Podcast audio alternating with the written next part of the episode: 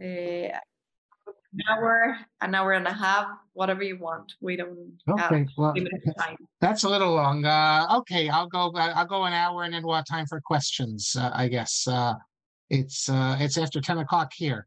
What I'm going to do is, um, th- we're having two sessions and I'm going to speak on, um, Chacham Avadia Yosef, um, the, the early years and then the middle years. Uh, aspects of his life, they're not really that well known. Uh, so let me begin. Uh, and, um, you you can type questions in and I'll I'll get to them at the end. Uh, okay, so uh, Chacham Ovadia. I don't know if the, most of the people, if you look at the names, uh, I see a good uh, Sephardic element. Uh, so he's clearly very important, the most important sage in.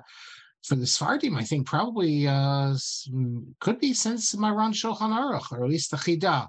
So, but his early years are not as well known. Now, he's born in 1920 and he was named after his grandfather, uh, uh, who was, we're told, died al Kiddush Hashem, or at least one of his names was after him. The other name, uh, Ovadia, is his father's name, and that's what they used to do in Iraq. You would take the name of your father, and uh, and then it would just continue like that. So it's funny though, because Chacham Ovadia's brothers, their names, their last name is Ovadia, uh, because that was the name of his father. Uh, but uh, he didn't want to take that because it sounded strange. When, when they moved to Israel, they all took the last name of their father. But for him to be called Ovadia Yosef Ovadia, that was strange, he thought. So he remained as Ovadia Yosef. The family moves to Jerusalem in 19, when he's four years old. So that'll be 1924. His father is not a great rabbi we have stories, you know, of all, you know, great rabbis with children of great rabbis. Chacham Avadia is significant in this respect because he does not come out of the rabbinic elites. Often there's this tradition, you know, the father, son. He is not that. He comes from a regular family. Uh, his father is sometimes called Chacham, but, uh, and they say he knew how to learn Torah, uh, but he's not a, a- great Torah scholar like uh, other uh, figures of his day. And the family was not i guess they're traditional they're definitely not what we call, call haredi. In fact at least two of chacham ovadia's brothers did not remain shomer shabbat which i think is significant. Uh, now as with all great figures he's described in his youth as being uh, only interested in learning torah not in playing sports or games uh, and i think with him you can believe it uh, um, we know that he also attended an Ashkenazi cheder in his youth, which is interesting. But unlike other Rabbani, who you hear stories, all they want to do is learn Torah all day, and uh, they're really not people persons. In English, we say people person. That is, they're not comfortable around people. They're comfortable around the books. That's not the case with Chacham Avad Yosef. And one of the secret, perhaps, to his great popularity, the way he was able to create a revolution in Torah study, is precisely because he was a people person. He could speak to everyone, from the highest intellectual to really the man on the street. If you ever, I, I attended Shiur in Jerusalem. Uh, if you ever attended it, you know that he would have jokes and he would use slang. So he was very special in that respect. Uh, light conversation. There's there's actually a video where uh, you can see it on YouTube, where the Israeli soccer team comes to see him. And these people, they're so far from understanding the people on the soccer team. They come in jeans and t-shirts. They're going to meet the Gadol Hador. They don't even know how to dress properly. But you see how he's able to relate to them and talk to them, and uh, gives everyone, you know, his trademark little slap on the face. The other uh, Rabbanim Gedolim, uh, especially from the Ashkenazic world, they would have nothing to say talk to the soccer players, uh, but as we shall see, Chacham Avad Yosef, he always was a man of the people. Already, already at age 13 in Jerusalem, he's writing Talmudic Chidushim. And at age 14, he wrote Chidushim Navale on the Sefer Echa. It's said that he wanted something to study, so he'd be able to study on uh, Tisha B'Av, so he wrote it. Uh, he also became an expert in Dikduk, and his grandson tells us that he learned math. Why do you? Why does he have to learn math? He has to learn math because there are certain tractates that if you don't understand math, you won't appreciate them. Uh, other than this, other than the mathematics knowledge, As far as I know, Chacham Ovadia had no secular education. Uh, he did not definitely did not have scientific knowledge. Uh, and uh, okay, you know you can't have everything, but uh, if you look at other rabbanim like Rosh Zalman Auerbach, who had scientific knowledge, you see the way he discusses electricity. Chacham Ovadia, if there's one area, not for me to say, but if there's one area you might see something where uh, is lacking, that's when it comes to scientific knowledge. In 1931, his father takes him to Baghdad when he's 11 years old. His father would go to business to Baghdad. And we're told even then that he impressed the sages of Baghdad. I only mention this because, as we shall see, Chacham Avad Yosef would break with the Baghdadi sages, break, break with their tradition two separate times in his life, and it created a very great controversy, as we shall see. Not this time, next time. Later, in 1931, he returns to Jerusalem. He enters the Porat Yosef Yeshiva. If you go to Israel today, as you walk down the steps in the old city on the right, that big building is Yeshivat Porat Yosef. That's the yeshiva that was in the old city. Obviously, in, in after 48, it could not be there. In 67, they return and they establish a, a great yeshiva there. The yeshiva goes back to 1923. The money for this yeshiva, incidentally, comes from an Iraqi Jew who was living in Calcutta in India. In, in India, you had a whole Baghdadi community uh, in various places in India. The yeshiva itself, Porat Yosef, followed the Pesakim, the rulings of the Ben Ish Chai to a large extent. And in fact, this was the only Sephardic yeshiva really in Jerusalem. And Chacham Avadia was much younger than the average student. He he learned there, he studied there less than three months, uh, we're told. Uh, his parents were afraid for him to go there. The Arabs, it was dangerous. Uh, then he returned and he studied there uh, a long time from 1932 to 1947. So uh, a real Talmud there. Basically, all the Sfaradi Gedolim, Gedolei Torah, come out of Porat Yosef Yeshiva. While he's there, he publishes his uh, his first booklet. It's called Yabia Omer. If you know Chacham Avadia, his Teshuvot are known as Yabia Omer, but he also published a little kuntras called Yabia Omer. It's not so substantive. He deals with um, uh, it's tangential matters, uh, dating of the sages, who's the teacher of, of one, this rabbi, that rabbi. Uh, um, and we also have a kina he wrote at this time after one of the Sephardic sages died. And it's amazing that every other word is um, is a, a, pasuk or a, a, a, passage from the Talmud. If you want to see the kina, we have a number of books, Chacham Avad uh, him. This is a very interesting one. It's called Abir Haroim by his grandson. I guess this is what we would call hagiography, a traditional biography. We also have academic biographies. I, am sure some of you are from Syrian background listening. So, uh, I mean, uh, two of his teachers, uh, Rav Yaakov Adas and Rav Atiyah, were uh, from Aleppo, not Iraqis. However, Chacham Ovadia didn't just want the Sephardic approach. In the evenings, he would go study at Yeshivat Chevron. That's also in Jerusalem, in Geula. So he's well aware of the Ashkenazic method in study. In fact, we know, we know from his grandson, we know from elsewhere, that he was not happy with the method of study in Porat Yosef, and his real learning was on his own. Um, you know, the grandson is very careful in what he says, and he doesn't reveal any names, but he says that he tells us how in Porat Yosef they could spend a whole, you know, six months and they would only do, let's say, 10 daf, in Talmud. They did not cover much ground. They were not achieving greatness in learning.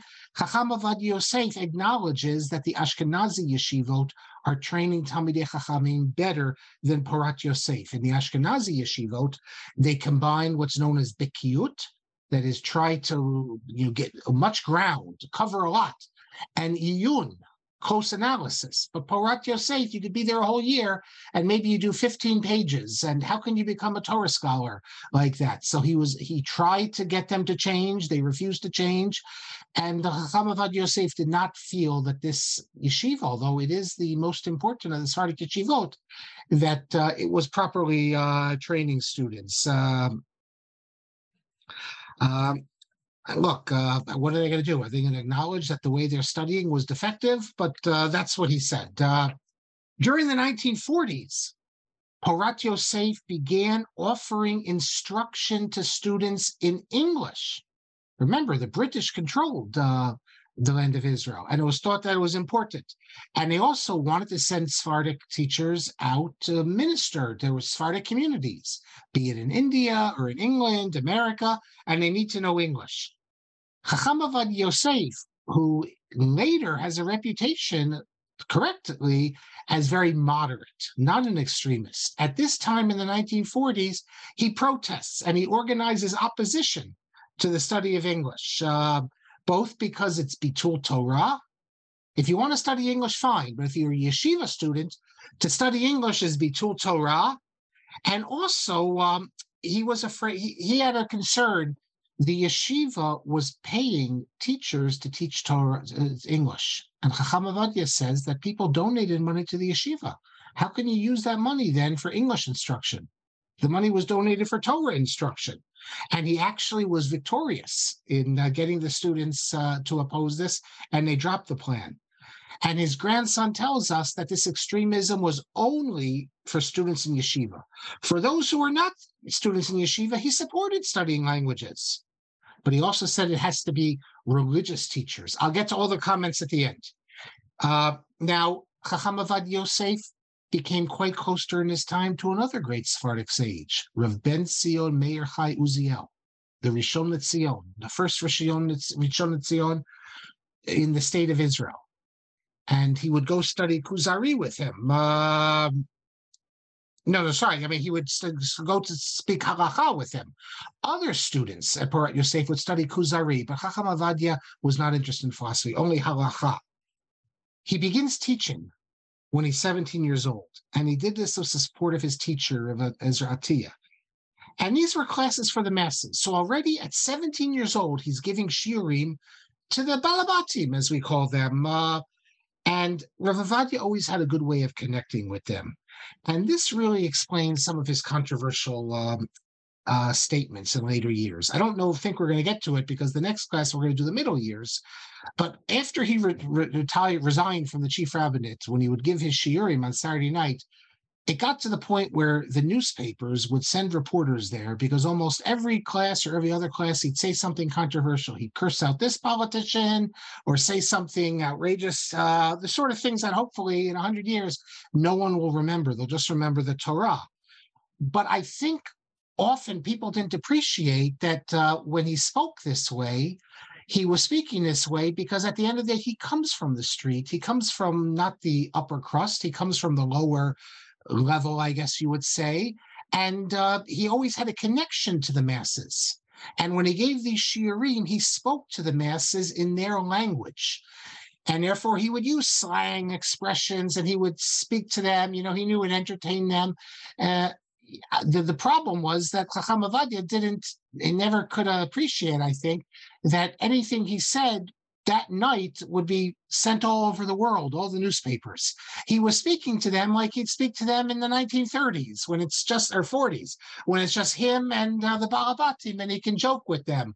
But by uh, by the 1990s, 1980s, you couldn't do that anymore because uh, an off the cuff comment uh, cursing, let's say, Yossi Sarid or someone else would uh, be placed in the newspaper.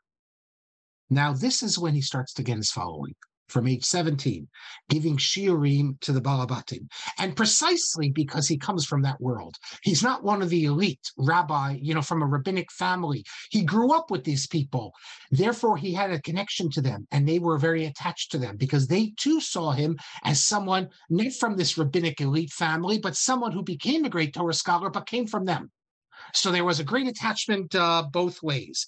And people began to ask him halacha questions. He's a young man, he's 17, 18 years old. They began to ask him questions. First of all, that's not normal to ask young rabbis questions that, that young. But they began to ask him questions and he began to answer. And this is where already at 18 years old, controversy begins because uh, Rav Avadia was teaching classes using the Ben Ish Chai. The Ben Ish Chai is a sefer and halacha. Ashkenazim have the Mishnah, Berurah, and uh, you know the uh, Sfardim, they have Kaf HaChaim, they have Ben Ish Chai, some other works, but Ben Ish Chai is a very important work. And for the Baghdadis, for Iraqis as a whole, the Ben Ish Chai is like the Shulchan Aruch. This is the final word in halacha for them. Furthermore, when the Ben Ish Chai differs from the Shulchan Aruch, they follow the Shulchan Aruch. That's their uh, their text. But Chacham Ovadia, in giving his shiurim to the Iraqi community, understand this: these are Iraqi Jews who have come from Iraq, who for whom the Ben Ish Chai is the ultimate authority, and he's teaching these classes. He's reading the Ben Ish Chai. That's the that's the shiur. He's reading it. But when the Ben Ish Chai differs from the Shulchan Aruch, Chacham Ovadia is telling them don't follow the Shulchan Ben Ish Chai, follow the Shulchan Aruch. He's he from his youth he had this approach that now that we are living in the land of Israel, we have to follow the Shulchan Aruch. He said that Rav Yosef Karo is what they call the Mara Da'atra. He's the halachic authority in uh, the land of Israel, and therefore, even though in Baghdad and Basra we would follow the Ben Ish Chai, now that we are in Eretz Israel, we have to change our practices. And this would mean, for instance, that if in Baghdad uh, the woman would make a beracha on a mitzvat aseh shehazman grama, like on a lulav, here, no, she can't do that. This in, in Baghdad, the women would do like the Ashkenazim. They'd light the Shabbat candles and then they would say the beracha. And Chacham Avadia said, here you have to change it. You have to follow the Shulchan Aruch. You have to, the women have to make the beracha and then um, light the candles. Uh, this would become a very great controversy. It, it, it, it returns later and it peaks in the 1950s when um, they, they wanted to put him in Cherem. We will get to that, hopefully, uh, a huge controversy. Now, uh, Chacham Avadia wrote down, he this isn't just something he did in his youth, he did this for uh, two decades. And he wrote down his uh, criticisms of the Ben Ish Chai, and he would publish them later in a Sefer, he's a number of volumes, Farim called Halichot Olam. And uh, so he already in his youth is engaged in controversy. By the way, one of the people who was very opposed to him, not at this early stage, later, when the controversy again rose up, uh, was none other than the Mekubal, the Rav Kaduri. And we'll come back to him. Uh, the, the, the, real controversy, however, uh, starts in the 50s because now we just had a small group. Hopefully, we'll get to the 1950s, and then you'll see, then it becomes a controversy that the entire community the Iraqi community is brought into, and all the rabbis, and that's where Chacham Avadia will leave the Iraqi community really and uh, uh, go to the Torah community as a whole. When I say leave, I don't mean physically leave, but that's no longer who he views as his the recipients of his Torah knowledge. Uh, now, I have to say that for the most part, the Sephardic world did not have extremists. The Ashkenazi world has extremists. So, for instance, you have in the Ashkenazi world um, all these uh, yeshivot. They never accepted uh, the chief rabbinate of Israel. That to them wasn't important. They never. Many of them were anti-Zionists in the Sephardic world. Who ever heard of anyone who's an anti-Zionist? Everyone in the Sephardic world, be it in Morocco, in Syria, wherever you were, you wanted to go to Eretz Israel. You saw Eretz Israel as important. Who were the leading Torah scholars in the Sephardic world? It was the Rishon LeZion the idea that you're going to oppose uh, rabbis because of these matters, uh, the Ashkenazim had that, not the Sephardim. But as with all generalities, there are exceptions. And there were some Sephardic extremists. And uh, one of them, um, uh, his name was Tzadka Hussein. And uh, he's known and uh, as a very pious person, but an extremist. And so, for instance, he spoke out against Rabbi Herzog, who was the Ashkenazi chief rabbi. He wouldn't even call him rabbi; he called him doctor. Herzog also had a doctorate. And uh, Chacham Ovadia, although he was quite young, he's only 23 years old at the time, he responds very harshly. And um, he says he will not teach Torah to anyone who criticizes Rav Herzog. And he says that Halavai, there at Tzadka Hussein, would come close to the level of Torah study of Rav Herzog. Uh, Rav Ovadia was very uh, close to Rav Herzog in that respect. So we see already early on this sort of moderation of Chacham Avadia. Okay, so 1947, Chacham Avadia has been studying at Porat Yosef, great Torah scholar, has a following, obviously speaks Arabic as his native language. Uh, leaders of the Jewish community of Egypt come to Porat Yosef and they say in Cairo, they, they say they need a rabbi.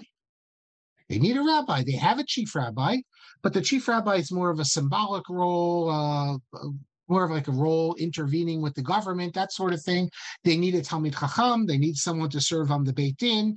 They need an expert in halacha to come to them. Uh, now, the people in Egypt, maybe we have some Egyptians uh, listening, were not very observant. The community structure, you needed, had you obviously, the synagogues were what today we would call traditional synagogues, Orthodox, but most of the people were not observant. But uh, the institutions, uh, the synagogues were observant. So they needed um, uh, rabbis uh, uh, who uh, who understood the people, first of all, could speak the language and understood what it meant to be a rabbi of a community that most people were traditional, but not strictly halachic. Incidentally, you get a good sense of the times, what it was like to be in Egypt in those days. This is an era, by the way, where the the uh, well-educated Jews they spoke French and they wanted to be very modernized. But I don't know if the, it's made it to Mexico. The book, "The Man with the White Sharkskin Suit." That's uh, this a woman uh, from Egypt who made her way to America, and she describes uh, Lagnado was her name, as I recall. A wonderful book. Growing up in Egypt, her um, um, she claims in the book that her father had an affair with Um Kulthum, the uh, famous, the most famous Egyptian singer ever. Chacham Avad Yosef actually liked her music very much. Uh, maybe I'll talk about that later. But uh, the man in the white shark skin suit, and you get a sense of what it was like in the final years of Egyptian Jewry, because not long after this, uh, all the Jews basically have to leave. Uh, now, as I said, you had many Jews who were westernized, French speakers. Many kids went to the Alliance, the French Alliance schools, or non-Jewish schools, and many were violating Shabbat. You didn't have day schools like you have in Mexico today. We have in America. Okay, so he Ravadia is invited to come to serve as Av Beit Din, and also, there was a yeshiva there called Ahava V'Achva. In um, in Brooklyn, you have a synagogue, Ahava V'Achva, so that's like a continuation. There was a rabbi, his name was Shweki, Aaron Shweki, I, was, uh, I guess that's Aleppo name, and he, he came, and he's the one who came and asked Rav Uziel and Zertia to send them someone. And Chacham Avadia would also be the assistant to the chief rabbi. Uh, this Rabbi Shweki would come to America later, uh, and then and then he went to Israel. Uh, uh, okay, so Chacham Avadia is chosen, and he agrees to leave Eretz Israel. And in 1947, he comes to Egypt. Uh, clearly, big things are going to happen soon. 19 with the, the, war between Egypt and Israel. Uh, the chief rabbi, his name was Chaim Nahum and he was quite old, so Rav Avadia was chosen to serve in many roles. Uh, he would meet with government figures. There was a king then, King Farouk, and Chacham Avadia would meet with the king. Um, he even met with him in 1948, shortly before the state of Israel was declared. But he refused to go. He, he, he still had uh, strong ideas that even when pressure was put on him, he didn't do it. So, for instance, uh, at that time, one of the consuls from one of the European countries died, and the funeral was in a church. And um, all the uh, religious leaders were going, and uh, they, the and the chief rabbi would go to things like that. And he t- they told Chacham Avadia, you have to go to the church. And Chacham Avadia refuses. And he actually, in a teshuvah, in his Sefer, Yabia Omer, he discusses this incident and explains why he would not go into a church and uh, you can't do that. I have to tell you, though, that the chief, the chief rabbis of England always went into churches. In fact, uh, when um, King Charles is coronated, it's going to be in the church. And uh, the chief rabbi goes to the church and with the approval of the Beit Din, because the idea is that this is Shalom Malchut, that we have to have good relations. So they go. But Chacham Ovadia did not go.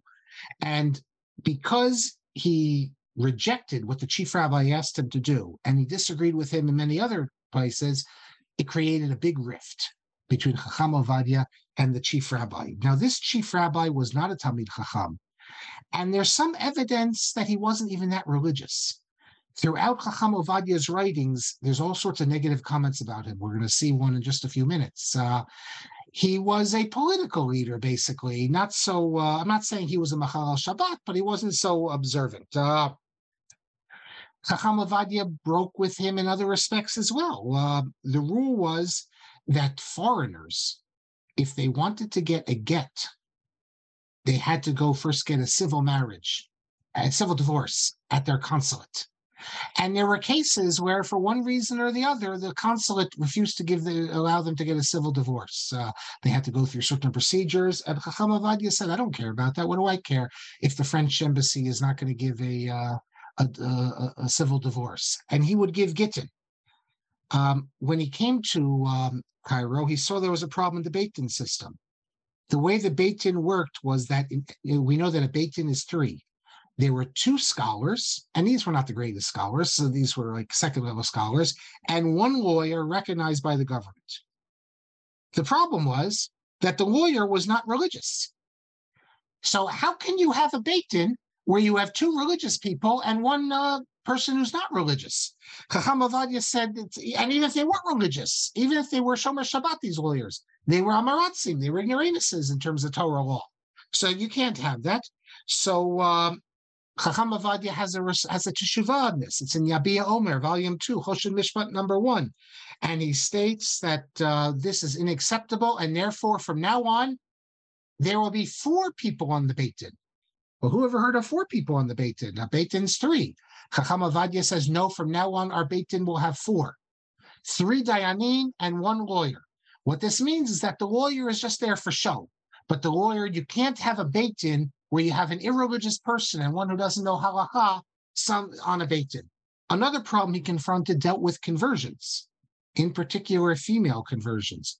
Now, um, I, some of you are probably in the uh, Syrian community, so conversions I I understand are not accepted, but uh, I, I, assume you also know that there is such a thing as conversion. And even if your community doesn't accept it, conversion is part of uh, Torah law. Just that the Syrian community has a takana, not to do it for uh, important reason. Uh, but in Egypt, they did conversions. Now, you, we all know that for conversions, you need to go to mikvah. That's uh, like the final step. You need to go to mikvah. And that creates a problem because um, we also know that the Dayanim need to see the immersion. Well, how could the Dayanim see the immersion of a woman? Uh, obviously, that's uh, not, uh, there's no tzniut there. It's in uh, so the practice was in Egypt, he saw this when he got there, that the Dayanim would stay outside and the woman would immerse, that is who's converting. And there were conversions, not of Arabs, but of Christians. Uh, Europeaners who were living there, they would uh, meet, uh, let's say, Jewish men and they would be converted. So the woman would immerse in the mikveh in front of a woman but that's not allowed. The Dayanim need to uh, see her immerse. So um, we're told that in the olden days, the mikvahs were so disgusting that they were like black. You know, the woman could be in the mikvah, the dayanim could come in and he wouldn't see anything. But uh, thank heavens that the mikvahs today are not like that, or no one would go in them. But uh, so uh, what to do then? Uh, Chacham Avadia instituted, and this I think is now standard, uh, that um, there be a cloth. You put across the whole uh, mikvah this like blanket with a hole in the middle, and they would come in they they could see her head and they could see her head go down and come up and that's all you need to see and uh, uh, he also suggested she could wear loose fitting clothes that's also acceptable. But uh, so Chacham Avadia is coming and seeing that they weren't doing it properly uh, it was during his time in Egypt I'll just mention about uh, conversions that Rav Chacham Ovadia because you had men converting also Jewish women are to be attractive to uh, non-Jewish men. And uh, Chacham today you hear about conversions, they make it so difficult. Chacham Ovadia believed in conversions. He believed that if the people are willing to be part of the Jewish community and in a general sense accept uh, to be part of the community, to do the major mitzvot, that yes, we do welcome them. Um, but uh, you know, for a man to get brit milah, that's not so simple. Uh, Chacham Ovadia concluded that you can put, you can uh, not just use local anesthesia, you can even use anesthesia so that the convert is put to sleep, which makes it very easy. And uh, you have that today. Many of the Russians who come who are not uh, circumcised, they will do that. And Chacham Ovadia, they'll rely on Chacham Ovadia that you can actually be asleep when uh, you're given the brit milah in Egypt, Rav for the first time, was exposed to conversion for the sake of marriage, like I'm, I'm talking about now. Uh, now, this is a problem because the Talmud says that you're not supposed to convert for the sake of marriage, but we have a teshuvah, a responsum of the Rambam. Maimonides, where he says that even though technically that's the law, the Bate Din in Egypt would convert the people anyway because they said that better we viol better we go against this this this rule. So the Din makes you know sins, if you want to put it, in one small way, but we save this person from sinning for his entire life. You have a man who's with a non-Jewish woman, or vice versa, and yes, the Talmud says not to, but but today we see they're going to remain together anyway. It's not like in the days of the Talmud where if you don't convert, they won't marry.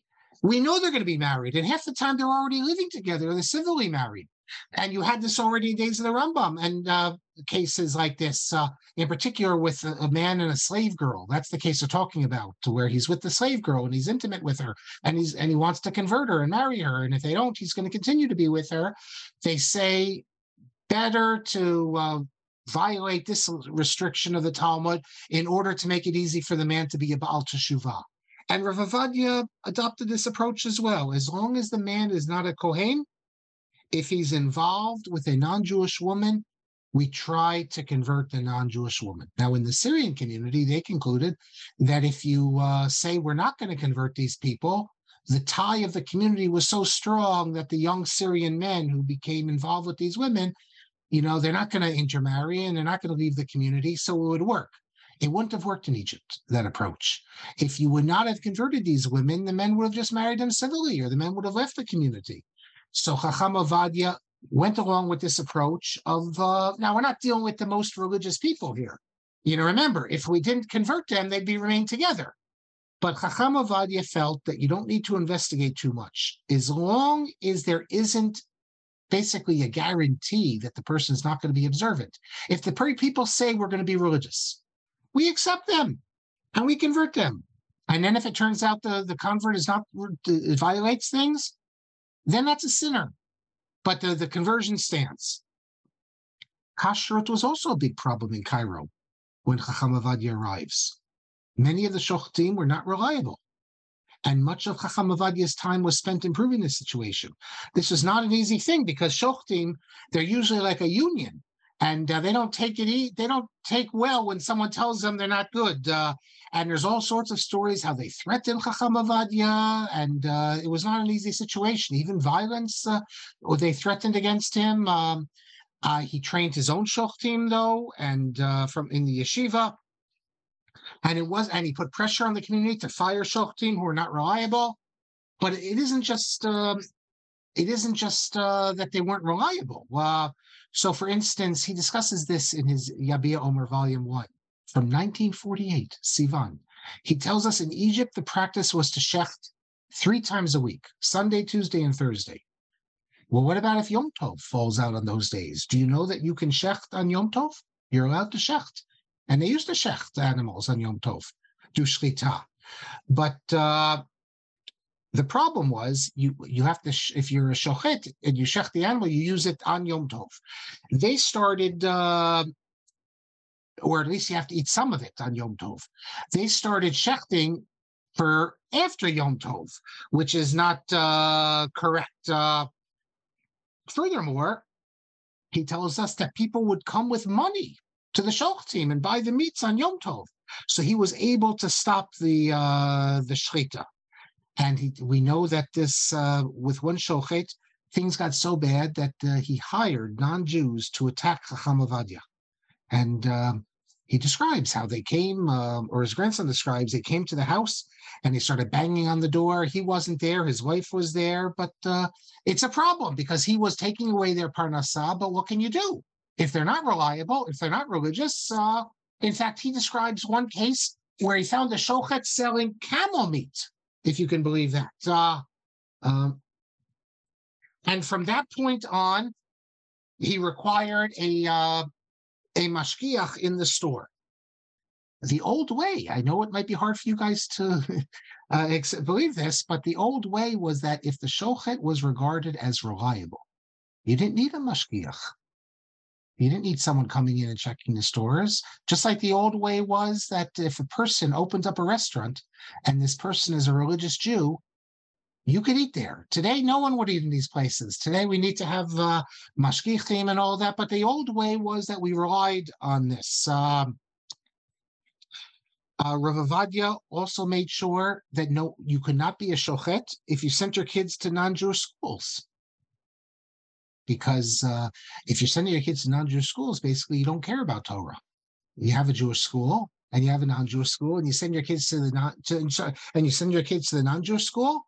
How can you be reliable if you don't care about your kids' education and you're willing to let them grow up with no Torah and assimilated? Then we're supposed to trust you that you're being a, a good shochet? Impossible.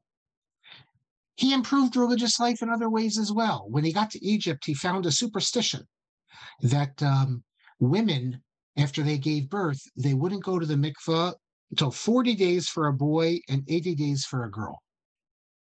The Rambam already dealt with this practice. He calls it heretical practice. We don't know where it comes from, the Karaites maybe or something else. He got rid of that practice. It's not so simple to get rid of a practice that people are doing, but he got rid of it. If you read Yabia Omer, you see all sorts of practices that either he got rid of or maybe he was able to defend it. Uh, so, for example, uh, he found that uh, in Egypt, people would sit for the Sheva brachot at the chuppah. Now, I find this strange because in the Ashkenazic world, we all sit for the Sheva, Sheva brachot. I don't know in the Sephardic world at a wedding if you sit or not. Chacham Yosef says you have to stand. So, uh, so maybe today you start standing, you stand, but in those days they definitely um, were sitting. Another interesting minhag that he discusses. He comes to Egypt, and lo and behold, at the Beit Knesset, in a side room, you had a non-Jew, and they would call people up to get an aliyah, and everyone would make a pledge, money for the synagogue. Now, it, lo and behold, it happened that after Shabbat, when they come to collect the pledges, no one could remember what they pledged. The, the gabbai would say, You pledged $100. No, it was only $30, whatever. So they had a non Jew, and the non Jew would be in the other room writing down uh, the pledge. Is this proper? Chacham Ovadia rules, believe it or not, that this is okay. As long as you don't see the non Jew writing it down, it's okay. Uh, for shuls that have this minhag he says, don't start the minhag, but if you already have this minhag, you can. And according to the grandson in this book of uh, Abir Haroim, which is published in uh, 2012, this practice still continues today in Brooklyn at the Ahava V'Achva Synagogue, that a non-Jew records it. Uh, so quite interesting. Uh, he tells us, he writes in his uh, Yabia Omer about all the Jews who had to work on Shabbat. They come to, uh, you know, they grew up, they're in Egypt, and uh, Saturday's a work day. And there would be early morning tefillah on Shabbat, let's say starting at six o'clock. And then the people would go to work. How are you supposed to judge these people? In, in Jerusalem, if you worked on the Shabbat, you're like a non Jew, like a Goy. But these are people who would go to the Beit Knesset. Friday night they'd go, they'd make Kiddush, they uh, they wouldn't violate Shabbat. It's not like they would turn on the radio and then they'd go to Shabbat in the morning and then they go to work but they went to work because they needed to, to, support their family, not because they were rejecting uh, um, halacha, or they felt they had to do this. So Chacham Ovadia is very lenient on them. The, these are not people who are rejecting halacha. These are people who are they're doing the wrong thing, but they feel they, they still respect the Shabbat. They're not Shomer Shabbat. You could call them um, Mechabed Shabbat or something. They respect the Shabbat, and it bothers them they feel terrible that they have to do this, but uh, uh, they uh, they do it. And uh, his answer, his solution was he encouraged them to go to Israel, and many of them did because in Israel they could uh, observe uh, Shabbat. Um, maybe the most difficult problem that Chacham Ovadia had to deal with in these early years was the Jewish hospital. And around this time, there's about 45,000 Jews living in Cairo. And with 45,000 Jews, understandably, they, they opened up a hospital. In 1907 already, they opened a hospital. It might be hard today to imagine this. I don't do you have a hospital in Mexico, a Jewish hospital? I don't know if you have a Jewish hospital. You have there's Jewish hospital in Rome, you have a number in America. The hospital, the meat that is served in the hospital was not kosher. How that's possible, I, I don't know, but the meat was not kosher in the Jewish hospital. And the explanation given was that the hospital was in great debt and kosher meat was too expensive. Uh, Chacham Ovadia comes to Cairo and he sees that the Jewish hospital is serving non-kosher meat. He couldn't understand this. He thought this was crazy. This is terrible because the Jews in Cairo ate kosher. These are Sephardic Jews. Ashkenazi Jews, they don't they eat non-kosher. It's not a problem. They eat non-kosher meat. A Sephardic Jew, well, they eat kosher, uh, even if they're not so religious uh, generally. And the patients who were at the hospital did not know they were being fed non-kosher. They kept it hidden from them. Talk about a scandal. Chacham Ovadia says that even the chief rabbi would eat at the hospital. Now, I'm assuming he it means he, he didn't eat the meat. He ate the other food. But uh, still, this is not a kosher place. So you can't eat anything there because the kalim are not kosher. And Rav Ovadia gives this as an example of how this chief rabbi was not a real chief rabbi. Uh, as soon as Chacham Ovadia finds out about this, he tries to fix the situation. Incidentally, you know, even Chacham Ovadia was very conscious of the fact that not everyone, you know, there's there's difficulties. So, for instance, um, in his later years, he dealt with a question about a restaurant, a restaurant that's serving kosher meat, but after if you after you have the meat, you want to have ice cream. It's all together, you know, milk and meat together. They wouldn't serve it at the same time, but if you had your hamburger, your meat, afterwards you can have your cheese and all that. And Chacham Ovadia says not only can you give hashgacha to this place, you must give hashgacha. Because um, at the end of the day, what people do themselves, that's their business. But here, the food is kosher. And if you don't give a hashgacha, then the people will eat non kosher. So uh, look, the religious people will know that this is not the best place to eat, and and so that is Rav Chacham Ovadia Yosef's attitude, his whole life, to how we deal with the less religious. Rav Eliezer Waldenberg, the great rabbi who wrote the Tzitz Eliezer, he attacks Chacham Ovadia's tshuva. He says, "How can you say such a thing? They're gonna that you can get dairy and meat in the same place. You give them hashgacha." And Chacham Ovadia says, "Yes." Incidentally, there was a similar case in Mexico, Mexico City, in your sports club. It's in the Igrot Moshe of uh, Rav Moshe Feinstein. He was asked by Rabbi Hirschberg, who was the Ashkenazi rabbi. They were, I don't know what they do today in the sports club, but in those days they wanted to do the same thing. They wanted to serve kosher. Could he give a hashgacha if they'd serve uh, kosher meat, but then they'd also serve dairy stuff? And uh, Rav Moshe Feinstein says, yes, you, you can. Uh, okay, so Chacham Ovadia finds out about this problem and he tries to change it at the hospital. And um, it's, you see, he tries to do it quietly. Why he didn't make it public statement, I'm not sure. But if you read the biography from his grandson, you see that for six months he didn't make a public issue. He tried. I guess he thought if he made a public issue, he wouldn't be able to change it. He told his students, and he tried to. He told everyone he knew, "Don't eat the meat there." And he tried privately to. Uh, he tried to speak to the community leaders. Uh, the most he was able to do to achieve was that the community agreed to have a kosher section of the hospital. But uh, they still continued serving uh, non kosher. And they said that, uh, you know, this, uh, you know, they, they, they have no choice. They need the whole board. And um, so what did Chacham Ovadia, after he saw after six months of not being able to change this, uh, he told them that, uh, he decided that he was going to resign he announces one day that he's giving a special drasha at one of the big uh, synagogues. So everyone comes, and at the synagogue, in front of everyone, there's a special drasha he's giving. They're curious what he's going to speak about. He announces, first of all, that no one can eat anything in the hospital since it's not kosher. And he also says, if this is not fixed immediately, I am resigning. This is 1948, I believe. Now, Chacham Ovadia expected them to immediately fix it because they needed him. He was the Abbeitin. Anyone who wants to get a get or any conversion, he has to be in charge of it. Uh, uh, marriage is also. Uh, uh at this time, they couldn't bring in a for- another rabbi. They couldn't bring anyone from Israel, and the government wasn't going to let them bring in any other rabbi. So he's the only real rabbi there. Uh, but the community leadership told him, and we have an expression in English, uh, close the door on your way out you know, or don't let the door hit you on the way out. They said, fine, we'll find we'll find someone else. Remember, there were other Dayanim. They'll they'll do it. Uh, he's too much trouble. And uh, so Chacham Ovadia is uh, officially uh, resigned. Um, he would then uh, keep his students, and he'd later go back to Israel. Let me give you some other examples. The Moel of Cairo. the only one who had government approval to do Brit Milah would drive his car on Shabbat to do the Brit. Um, you know, because he'd get a call from someone on uh, during the week. They live on the other side of the city. How's he supposed to do Brit Milah? Well, in a case like that, according to halacha, well, we can't require the Moel to spend it away from his family, so they have to do the Brit Milah on Sunday.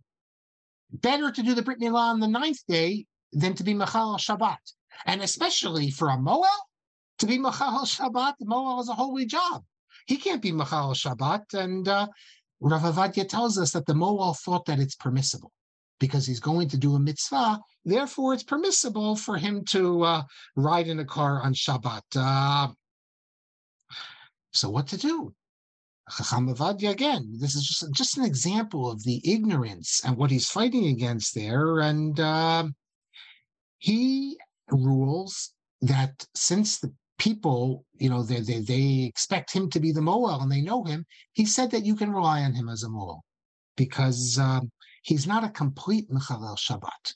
He thinks this is permissible. It's not that he's rejecting Shabbat. He's he's wrong, but he thinks it's permissible to ride in a car. However, for the religious Jews, for the ones who were his followers, he said you have to bring in this Moel from Alexandria, who was a real Shomer Shabbat. But most people weren't going to bring in a Moel from Alexandria, so it was either uh, this Moel or they're not going to do anything. Uh, later, it, it, Vadia tells us that he was able to convince the Moel not to drive the car himself. At least have a non-Jew drive you. That's also not permissible, but it's uh, it's better than you driving uh, yourself. So after his resignation in 1949, Chacham Ovadia remains in Cairo. He still has his followers there. He gives shiurim. Uh, uh, there were people who wanted to rehire him, but to no avail. There were they they, they said we'll rehire you if you g- give up your demand to make the hospital kosher. He refuses. Uh, eventually, they would make the hospital kosher, but uh, Rav Avadius, his resignation still stood. Um, um, the commu- the leaders of the community were particularly angry at Chacham Ovadia. The president of the community actually talk about chutzpah.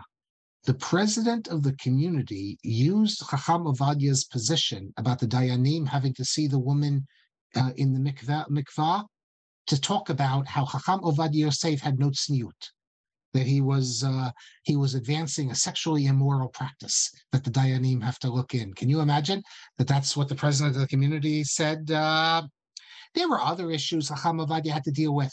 So, for instance, in Cairo, you had Jewish schools, not religious, but Jewish schools. Just to show you how not religious they were, first of all, on the boards of these Jewish schools, you had Karaites. There was a whole Karaite community in Cairo. And Chacham Ovadia was very liberal when it came to the Karaites. The Ashkenazim do not allow Karaites to convert but because they see the problems with the Yichus.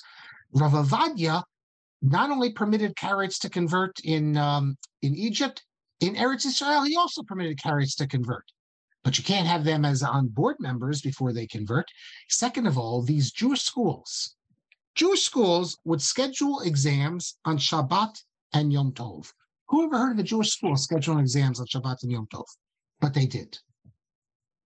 So by uh, 1950, uh, Erev Rosh Hashanah, 1950, Rav had understood, he understood already for a while that it was time to go home, and uh, he leaves Egypt, uh, goes home. However, his time there, first of all, he was able to influence a whole group, a whole generation almost. Well, I shouldn't say generation, that implies uh, more people, but a whole group of followers of his who made their way from Egypt, uh, almost all of them to Israel, to be religious. I mean, they were growing up in an era where um, they came from traditional backgrounds, but there was, uh, you know, uh, French culture was beckoning to them, Western culture was beckoning to them. And here Chacham Ovadia comes on the scene, the only one the other rabbis were pretty much useless uh, to insist on proper observance of halacha, to give shiurim, to show that uh, Judaism is something for the present, not just something for the past. Uh, um, I think it's even when he was in Egypt, uh, Chacham Ovadia, he had a great love of Arab music, in particular Um Kulthum. If you don't know Um Kulthum is, you can Google her later. And uh, I know people will say, well, what about uh, Kol Isha, all that? Uh, uh, Chachama, it's not live performance. He never went to see her live, but he would uh, listen to her music, liked it very much. And um, he had, uh, be, having come from, uh, you know, Arab, Arabic speaking background, he really was the one uh, who could um, pass on the tradition, not just to the Jews of Egypt, to the Jews uh, in his time as well, in, in Eretz Yisrael as well. So we see, I think, the important thing. I, I titled this session section "The Early Years." You, so let me just summarize quickly. You see a great Torah scholar. He doesn't come from uh, the elites; comes from the people, able to achieve greatness already in his youth. He recognizes that um, the, the, the, form of Torah study at Porat Yosef is not a proper form of Torah study. You're never going to become a great Torah scholar with this form of Torah study. That shows his independence of thinking. He starts giving shiurim at age 18, also independent. Can you imagine 18 years old and you're telling people not to follow the Ben Ish Chai? The bravery of a young man to go to uh, to leave Eretz Israel, to go to Egypt, to fight against uh, community leaders, and after the war, he insisted on um, public identification and he comes from the land of Israel, preaching in Hebrew uh, on occasion, despite the fact that that could be dangerous and be viewed as uh, as a Zionist, uh, you know, uh, endeavor that uh, you can be thrown in jail for that, uh, and everything that's going to come later. And it's a story of bravery. It's a story of a man of the people. We see this already in the youth. So, with that, I will say, Chacham Ovadia the early years, if you look in his Teshuvot, the Yabia Omer in particular, you have a number of responsa. He already then had a very big library, a number of responsa from his days in Egypt. And he tells us these stories. He doesn't mention people's names. But if you're from the Egyptian community, you know who this evil shochet is, and you know who this uh, phony chief rabbi is, and all these things. So it's uh, it's it's, it's it, it is a fascinating story. But you know, when he comes back to Israel in 1950, no one would have dreamed that uh, like you never would dream about this that uh, that uh, 50 years later he's the greatest Torah scholar in the world that sort of thing. He's a Torah scholar an interesting person but uh, it's going to be the next stage of his life that uh, you really see an incredible um, jump not just in his in his standing in his prestige in his Torah influence. So uh, but it's I think it's important because everyone knows about his later significance and what he achieved, but the early years. Uh, uh, so let me take questions and uh, uh some if there's some comments here. Uh, I know for many of you, the early years are not as interesting as the uh, the middle years or the later years. The middle years, in particular, are really the most interesting. But I don't think you can understand a person in their complete maturity without seeing where they come from. So uh, the first one from Ibn Safarad, I don't think is addressed to me, uh, but uh, Isaac asks, were his complaints valid in a sense that the others who attended said that uh, Porat Yosef wasn't good? Listen, most people attend a yeshiva, you're loyal to it. So uh, you really can't see the larger picture. So the people attending it and the rabbis there, their attitude was, this is our approach. And but Chacham Ovadia, even though he was there, that shows his independence. He could see that it's a problem, that they're not training great Torah scholars there. You can't be a great Torah scholar in six months. He says, I think he said they did uh, 14 pages or something. You can't become a great Torah scholar if that's what uh, that's what you cover. You, you spend a whole year and you, you cover 30 daf in Talmud. No, Chacham Ovadia says you need to have iyun. Yes, you need to have iyun which is examination, which they did very carefully at Porat Yosef. But you also need Bikiyut. You also need to cover ground, page after page. And Chavad Yosef, uh, he could finish Shas in a year. That's how uh, fast he was. You need both of them. Um, okay, so if anyone has any uh, final questions or comments, I'm happy to take them. The next time we meet, then it really starts getting interesting because then it's the middle years. The middle years are from uh, from 1950, how his his rising in the Beit Din, his appointing to various positions, and really becoming the outstanding halachic figure he is, and of course the great dispute with the Iraqi community. Uh, you probably know the name, many of you, Mordechai Eliyahu. They were very good friends, but it would not remain because uh, you know, Mordechai who is going to be the advocate of the Iraqi perspective, the Ben Ish Chai, and Chacham Ovadia is going to explain why today we can't accept that. Now, Isaac says, where did scholars of Chacham Uziel come from? Well, Chacham uh, Rav Uziel, he comes from real Sephardic background, um, and um, he he was actually they became chief rabbi in Salonika, and um, they're very different than Chacham Ovadia Yosef because he's um, Rav Uziel was um, I don't know if you ever heard this expression, uh, like a Sephardic gentleman. Um, Rav Uziel, Uziel, I mean, he he's first of all, he comes from the background of uh, rabbinic. His his his grandfather was uh, I don't think he, he was not Rishon LeZion, but he was uh, Av Beitin, uh, and um, uh, you know he spoke French, and uh, later he and Ladino, and uh, very moderate liberal person, but uh, they, uh, you know, Torah scholar, you would learn Torah scholar in Jerusalem. You, you learn Torah, your Torah studies in Jerusalem. And um, he, he's not a Porat Yosef graduate. Uh, I don't want to say it's a failure of the yeshiva. It, it's, a, it's not a failure in the sense that they uh, graduate numerous people. Many people uh, studied there. Uh, and the chief rabbis, the Rishon LeZion was always the head that is the official Nasi, Chacham Bashi, they used to call it, was the official Nasi of the uh, Porat Yosef Yeshiva. But what Chacham Ovadia says is that their method of Torah study is not going to create Gedolei Torah, great Torah scholars. Uh, and if you become a great Torah scholar there, it's despite what they're teaching you. He thought it was a, a problem um, uh, with their method. Now, um, uh, I, as far as I know, Chacham Uziel never opened up a yeshiva.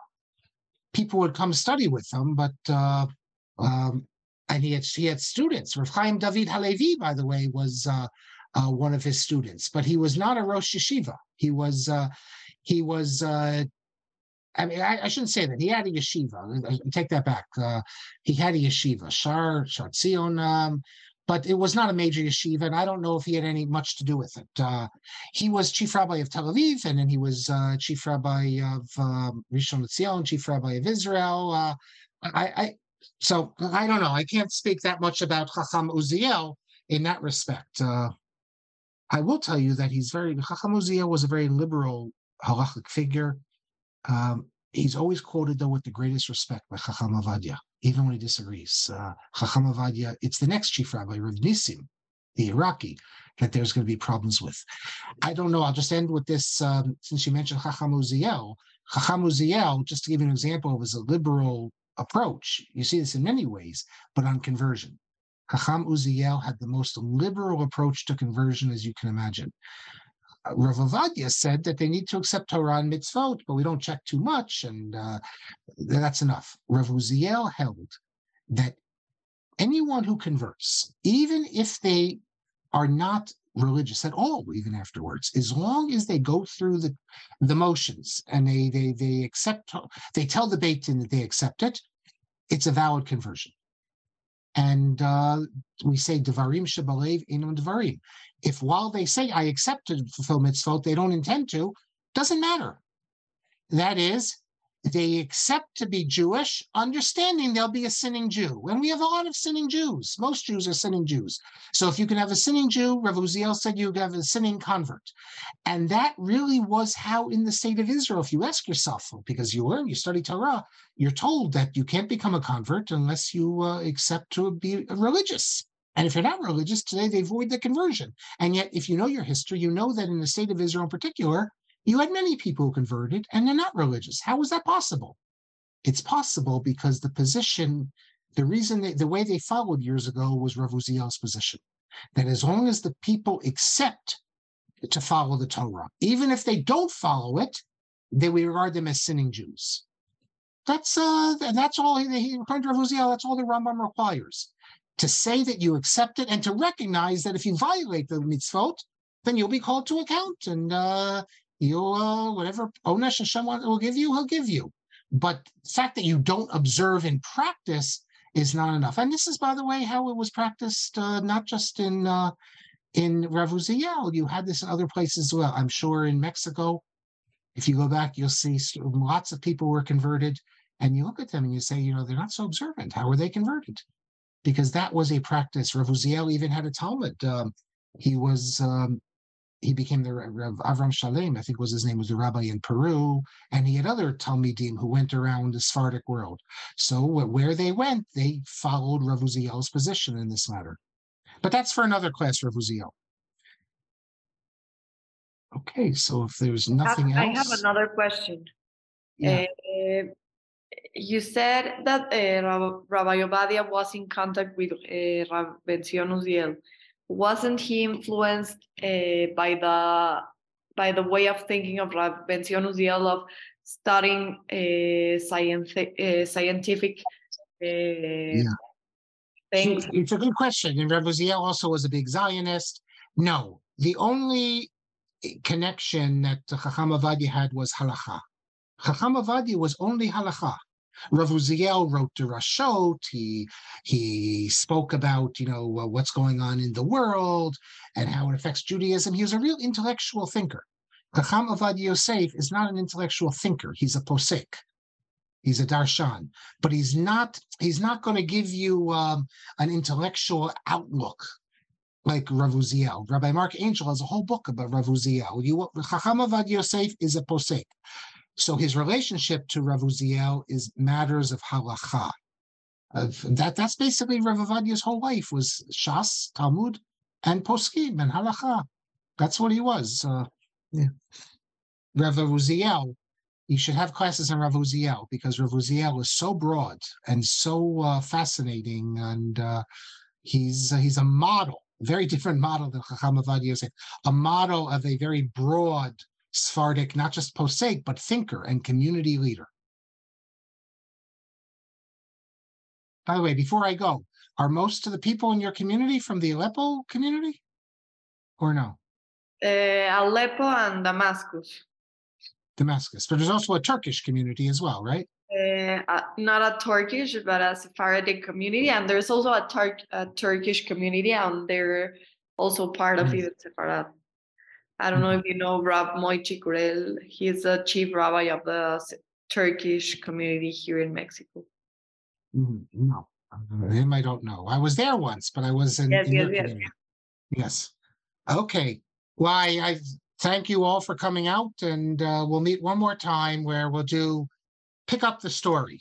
Yes. Okay. Good night, everyone.